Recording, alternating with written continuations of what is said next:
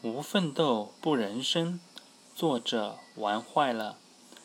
人生是需要奋斗的，相信大多数人都同意这一观点。为什么需要奋斗？因为我们不满足于自己的生活现状，想让人生变得更为充实、更为幸福、更为有意义。像《都挺好》中的苏明玉一样，因为家中条件一般。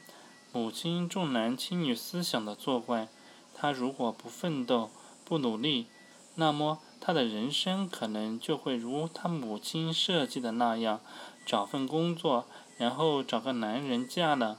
可是苏明玉不服气、不甘心，挣脱了家庭的束缚，凭借自己的勤奋努力，闯出了一番天地。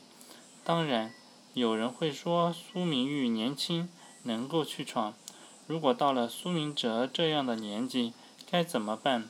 确实，人到中年，琐事繁多，上有老，下有小，还与老人相隔千里，失业又紧接而来，确实很难。对于中年人来说，要想做到工作生活两不误，那就更需要拼搏，更需要奋斗。